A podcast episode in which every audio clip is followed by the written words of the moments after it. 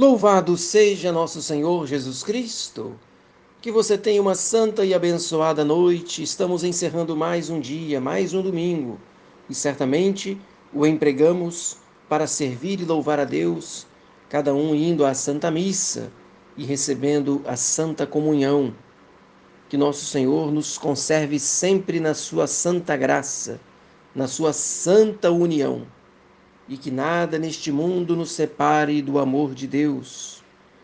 E assim Jesus dentro de nós nos fortalece, nos dá a perseverança de que tanto precisamos em nossas boas obras. São Paulo manda cada um alegrar-se em Deus.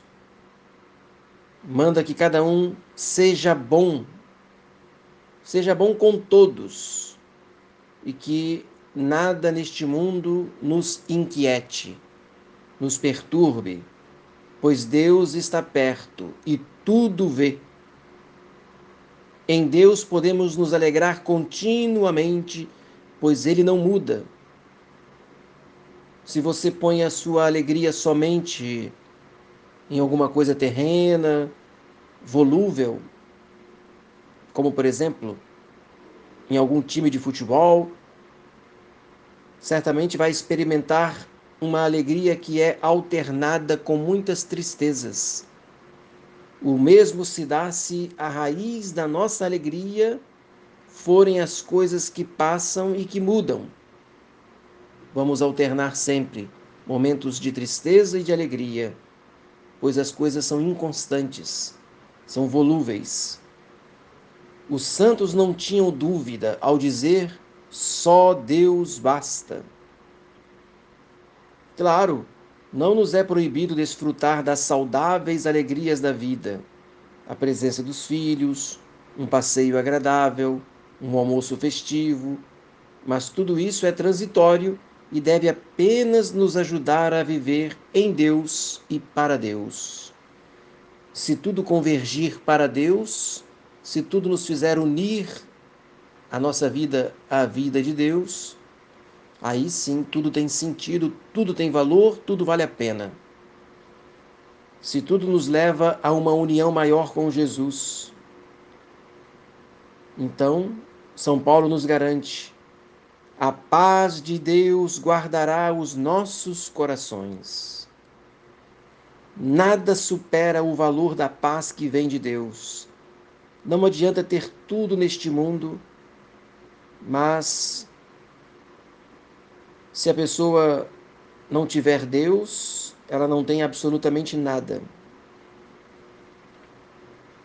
Não ter a paz que vem de Deus é ter tudo, mas de tudo é ter sempre um motivo de perturbação, de tristeza. Mas se nós vivemos mergulhados em Deus, ele enche o nosso coração de confiança, de paz, de alegria, e por isso, com toda razão, podemos dizer com os santos: só Deus basta. Rezo com você a pequena oração da noite. Dulcíssimo coração de Jesus, recomendo-vos nesta noite o meu coração e o meu corpo para que repousem docemente em vós.